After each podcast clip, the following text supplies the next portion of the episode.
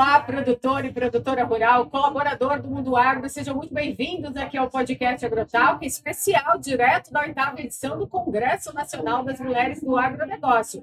E é claro, esse episódio é especial, a gente traz aqui histórias de produtoras que estão fazendo a diferença no campo. E eu vou apresentar para vocês agora as nossas convidadas, começando pela nossa embaixadora da região Nordeste, Alessandra, aqui à minha direita, e com ela trazendo as suas indicações, a Lúcia Bortoloso. A Lúcia nasceu no interior de São Paulo, é pedagoga, mas tem uma vida no campo, né, que ela vai contar para a gente aqui, esse diferencial na gestão de uma fazenda. E também aqui do meu lado direito, a Cossana, Rosânia Bud, que também é produtora rural de Teresina, no Piauí. Ela vai contar para a gente aqui também essa diferença que está acontecendo no campo. Ela trouxe aqui para o Congresso Nacional das Mulheres do Agronegócio uma transferência de conhecimento, experiência, que vai compartilhar com todos nós aqui. Então, vem comigo que vocês vão conhecer um pouco aqui da vida dessas produtoras. Eu vou começar com você, Anne. Seja muito bem-vinda aqui ao podcast. Parabéns por esse trabalho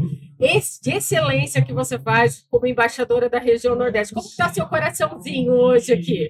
Olha, meu coraçãozinho está apertado, com grandes emoções. É, eu comecei timidamente no sétimo e nós estamos no oitavo. Eu acredito que o sétimo me preparou para chegar aqui hoje, né, nesse momento, com maioridade, e trazer as minhas duas versões futuras, né? Sim. Eu hoje, eu amanhã e eu depois. E será representado por essas mulheres que estão aqui na minha companhia, que caminham, caminha junto comigo nessa nova jornada como mulher de fibra.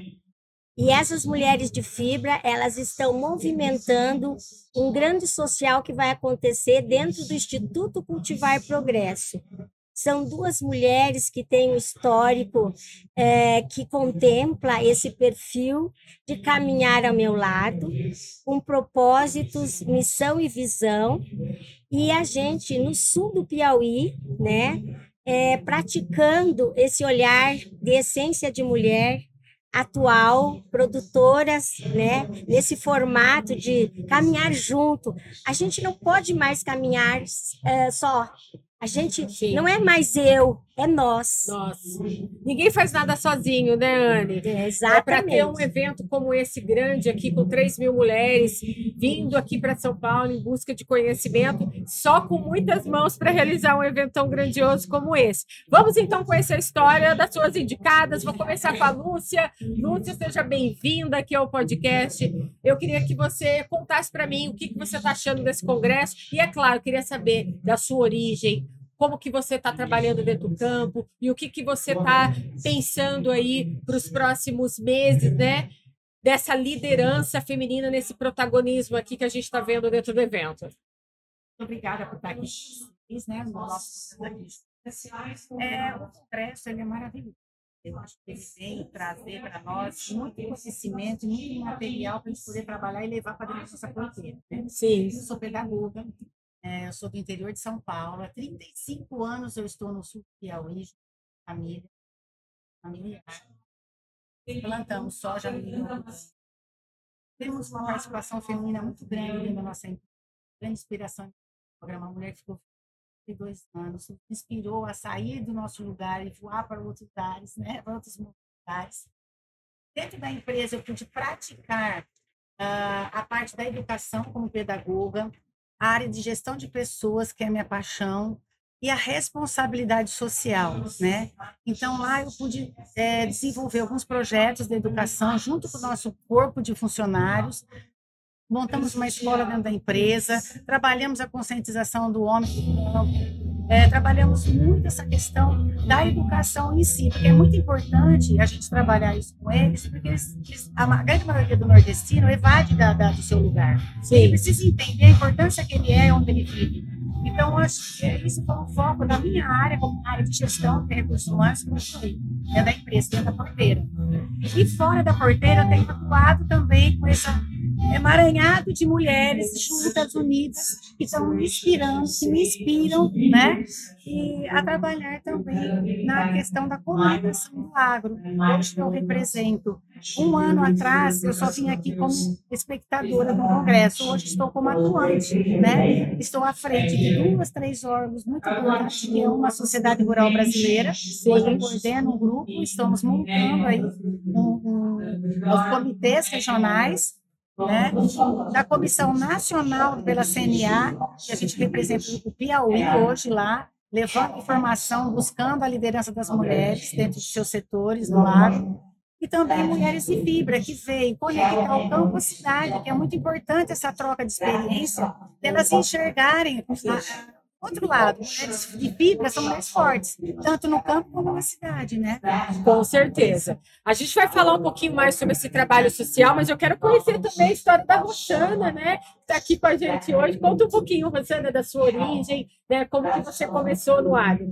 Bom, inicialmente também gostaria de agradecer o convite e agradecer aqui mais uma vez publicamente, que eu acho que a gente nunca deve é, se cansar de agradecer né, e de honrar a nossa história. Então, a dona Anne faz parte também dessa minha gratidão. Dona Anne, muitíssimo obrigada. Eu estou aqui hoje, fruto da generosidade dela, que é essa mulher visionária, que representa muito, né, o Grupo Progresso, representa muito para o desenvolvimento do Estado, e ela, nessa paralelo, né, desenvolve um trabalho brilhante para levantar o protagonismo feminino na nossa região. Então, dona Anne, muitíssimo obrigada. Sem o seu carinho, sua generosidade, né, nós não estaríamos aqui. É verdade. Ratifico o que a Lúcia falou. Né? Ano passado eu estava aqui, eu sou nova no agronegócio. Há pouco mais de dois anos eu iniciei na Fazenda África, junto com meu marido, né, a pecuária de corte. Então, eu tenho pressa por conhecimento, por conexão, e eu acho que isso é reflexo, né? Eu estar aqui hoje é reflexo também do que eu tenho buscado. Sim. Que eu acho que a gente tem que ser assim, né? É, aqui, como já falei, todos, né? dessa união de mulheres, que uma vai puxando a outra, e a gente vai vendo isso, né? Quando a gente vê ontem eu tive assim uma grande emoção, né? Fui por incentivo delas, me inscrevi no curso, o Prêmio Mulheres do Agro, e estou saindo daqui assim, mais essa realização que é pessoal, mas validada por, pelo que eu faço dentro da minha fazenda, né?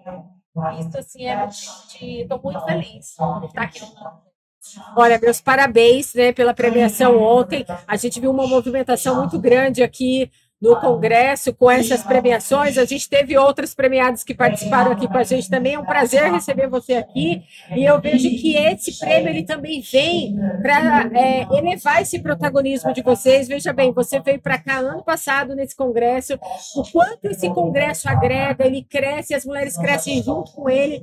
E no segundo ano já obter uma premiação dessa é, é de muito assim, engrandecimento. Eu acho que a Anne deve ficar super feliz também também, né, de ver esse crescimento. E eu vejo, Anne, que não basta só a mulher se capacitar e se conectar, né? Tem todo esse lado também é, que se fala muito agora do ISD, mas o lado social que vocês estão aplicando também, porque a gente precisa replicar também o que a gente aprende, não é verdade? Isso, isso mesmo. E assim, o agro, ele contribui, ele, ele é um social grandioso. É, quando eu olhei para dentro de mim, uma conversa com a minha filha, e ela disse: Mãe, tu está preparada? Eu estou completando 65 anos agora, dia 8 de novembro. Mãe, tu está preparada? É, o que, que tu fez? É, é um social assim que a gente não consegue é, é fazer a medida, né? A gente não vê o início, o meio e o fim é muito grande. E você está preparada para continuar é, ou para é aí ela vem e diz nós temos que dar um formato diferente né? Ah, essa esse projeto todo de crescer e chegar aonde a gente chegou é olhar para o nosso negócio é olhar para o entorno da, da propriedade e dizer meu Deus eu transformei uma região Então, eu acho que esse social que a gente sabe fazer e que o agro, ele é parte de tudo isso, é que nos deixa mais feliz e que nos move a continuar e com inovação e em parceria com mulheres fortes. Sim, dessas conexões. Ô, Lúcia, o que, que significa para você? Porque eu sei que você também foi homenageada em outro momento, mulheres que fazem o progresso. Ah, Conta para mim. Olha, isso foi para mim assim um momento muito feliz. A Anne me homenagear foi uma surpresa, né? Porque Foi. é muito assim, é, honroso partir uma homenagem dela, porque para mim ela é a minha inspiração, né? Ela é uma mulher inspiradora, ela faz um trabalho magnífico dentro da propriedade dela, ela é um espelho que todos deveriam fazer, né? Então eu me inspiro cada dia mais. Então ser uma mulher que faz progresso para mim me dá enche, né? De, de felicidade e me dá mais vontade de fazer. Então quando a gente é, recebeu, eu recebi esse prêmio e dei a mão para a Anne, para a Rossana, unimos forças. E mulher é assim, a gente tem que se unir, porque sozinha a gente não consegue atingir o que a gente precisa e tem capacidade. Não é só capacitar a mulher.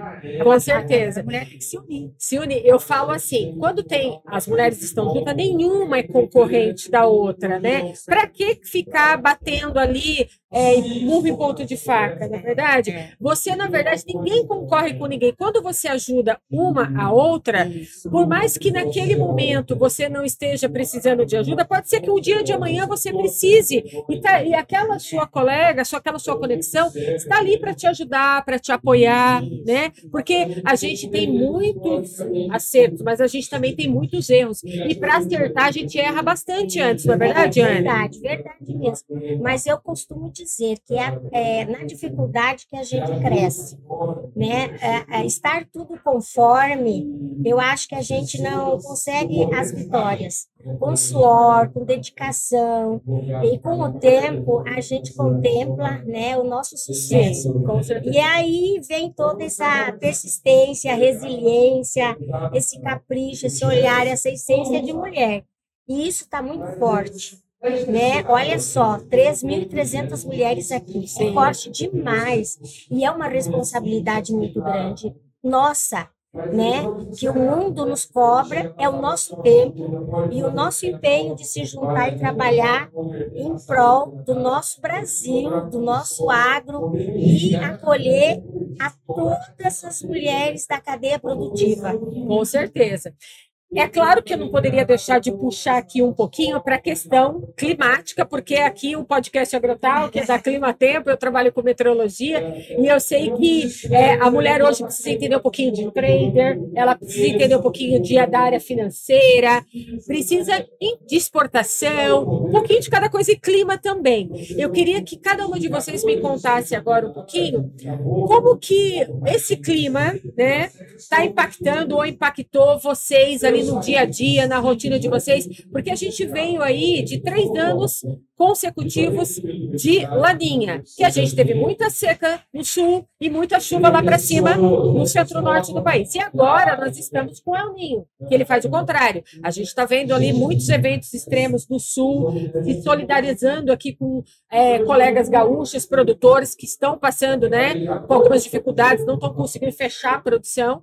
E agora tem essa perspectiva de algumas áreas do centro-norte sofrer um pouquinho com uma estiagem. Algumas áreas vão ser menos, outras mais. Mas, Rosana, o clima impacta muito o dia a dia?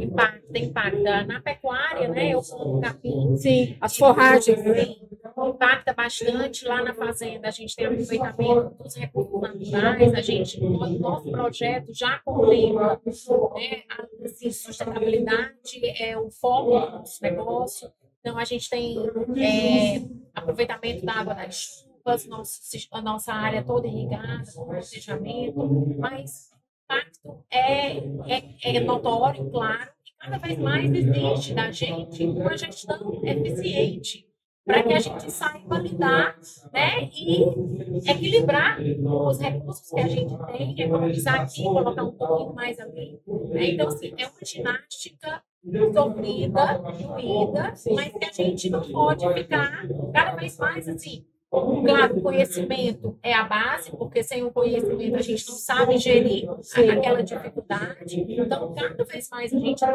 que buscar conhecimento, buscar informação de qualidade. Vocês são esse veículo que nos proporcionam né, essa informação qualificada, porque informação né, tem de todo lado e a gente tem que buscar excelentes fontes, vocês são isso, e se preparar né?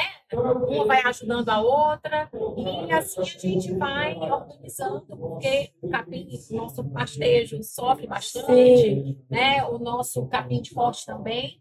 E a gente está aí organizando ali nossa gestão para sobreviver esse período de estiagem. É, eu pergunto isso porque é, em 2025 a gente vai sediar a COP30 e vai ser em Belém, no Pará, numa região muito importante, então toda essa região vai ser impactada e agora daqui para diante a gente vai falar muito nessas questões, né, que envolve mudanças climáticas, envolve também a questão de baixo carbono, de certificação sustentável. Lúcia, para você, o clima tem impactado muito a sua rotina diária na fazenda? Com certeza, o clima é importantíssimo.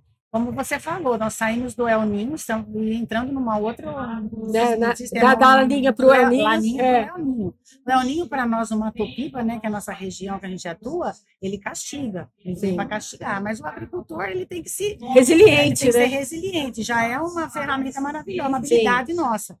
Mas a tecnologia ela também ajuda, né? Sim. Bastante a gente sair para poder buscar meios, né? né? Para que a gente possa, né? Enfrentar essa nova situação. Então o El Ninho realmente é, é tem que ficar de olho do momento. É, né? tem que ficar de olho é. nesse menino levado. Exato. E lá, Anne, com a Fazenda Progresso, como que vocês lidam com essas questões também? Olha, eu sou assim, eu tenho muita fé. Eu já passei por vários momentos é, 45 anos dentro do agro, é, é, isso, o tempo é, é uma fábrica que a gente não uh, consegue controlar. É, ele, ele dá um certo receio, né, um olhar, uma insegurança, mas eu acredito que hoje, né, essas nossas frentes, elas estão sendo prejudicadas por questões também de fogo. Sim. Né? Eu vejo, eu falo muito mais desse momento, diga não ao fogo. Nossa, nossa região é cultural, é de uma cultura de, de criança ao idoso, é colocar fogo. E, e isso eu acho que é o maior agravante de todo o ecossistema que a gente tem. E quando se fala Amazônia, a Amazônia pode estar em qualquer lugar. A gente sempre deve plantar árvore e a, a, o plantar exige cuidado. E quando se planta, eu acho que cuida e eu acho que também pode uh, cair esse índice de queimada. Então, eu tenho uh, acampado essa campanha, eu distribuo plantas, eu forneço mudas nativas.